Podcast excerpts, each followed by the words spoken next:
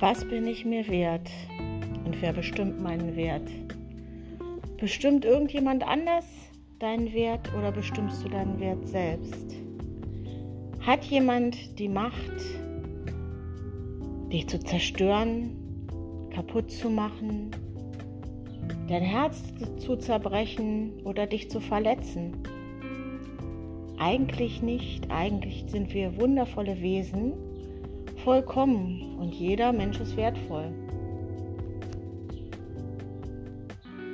Ich sehe oft Sprüche und sie haben mich auch oft angesprochen, wo man die Schuld auf einen anderen schiebt, wo es heißt, du hast mich kaputt gemacht, du hast mein Herz zerbrochen, du hast mich verletzt, ich weiß nicht mehr, wie es weitergehen soll, weil du mich so behandelt hast.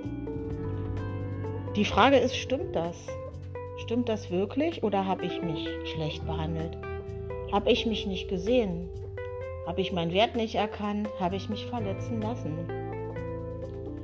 Denn wir alle sind nur Kinder in Menschenkörpern, verletzte innere kleine Kinder, die stehen geblieben sind in den Verletzungen der Kindheit, in den Traumen der Kindheit und die als Erwachsene in Partnerschaften oder Freundschaften so agieren, als wären wir Sechsjährige, die sich auf dem Spielplatz mit der Schippe auf den Kopf hauen.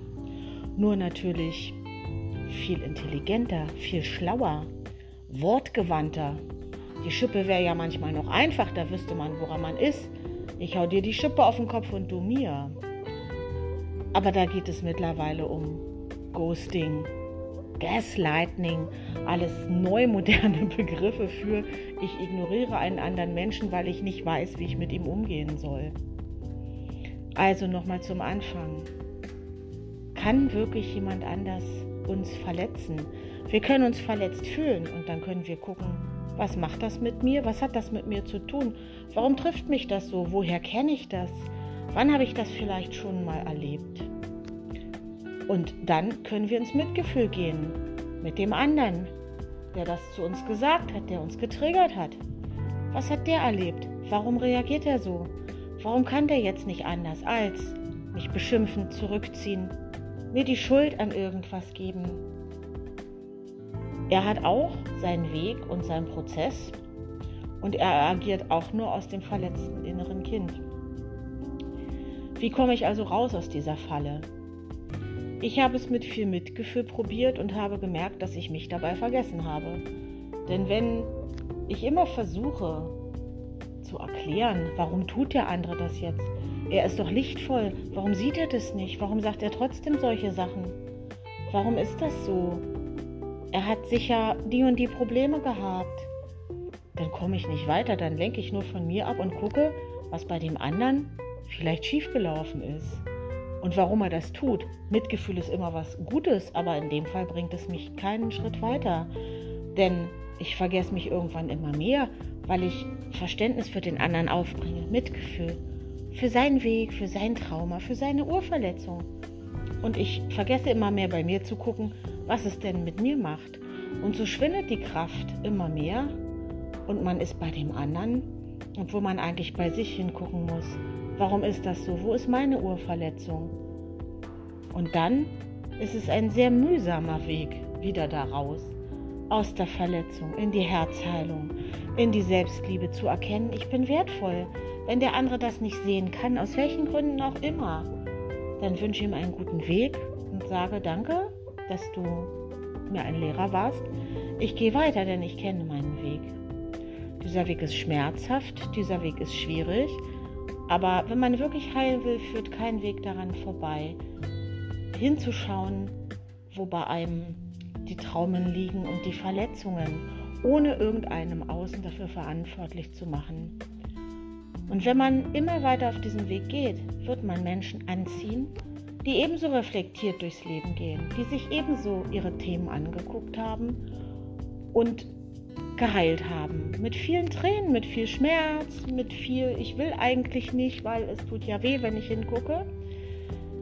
Aber wenn man solche Menschen trifft, dann ist das ein Geschenk und dann wird man immer noch im Kontakt mit diesen vielleicht Themen haben, die noch nicht bearbeitet worden sind. Und man muss auch nicht alles bearbeiten, denn wir sind Menschen und wir sind nicht fehlerfrei und Es gibt Traumen, die kann man gut sein lassen, aber vielleicht kann man sie nie heilen. Das macht aber nichts, wenn da ein anderer Mensch ist, der auch reflektiert ist und auch sagt, nicht du bist schuld, ich gucke bei mir. Und dann treten wir in einen wundervollen Dialog und wissen beide, wir sind lichtvoll, lichtvolle Wesen und wir reden miteinander respektvoll, wertschätzend und liebevoll.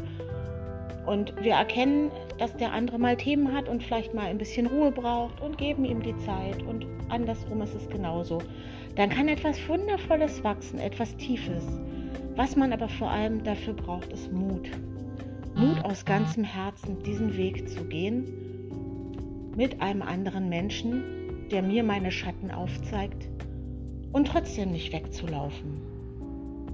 Und ich glaube, das ist wirklich das, was demnächst viel mehr Menschen tun werden. Sich den Schatten zu stellen, gemeinsam weiterzugehen, denn nur gemeinsam sind wir stark und nur gemeinsam entwickeln wir uns weiter. Es gibt Phasen, wo wir alleine gehen müssen. Aber dann kommt wieder die Phase, wo wir gemeinsam weitergehen mit anderen Menschen, die uns verstehen, die uns halten, wenn wir es brauchen, die uns loslassen, wenn wir es brauchen, die uns zuhören, die uns was erzählen von sich. Und das ist der Tanz, vor allem auch von männlich und weiblich, von Yin und Yang. Das ist das, was Leben ausmacht. Der Tanz zwischen männlich und weiblich.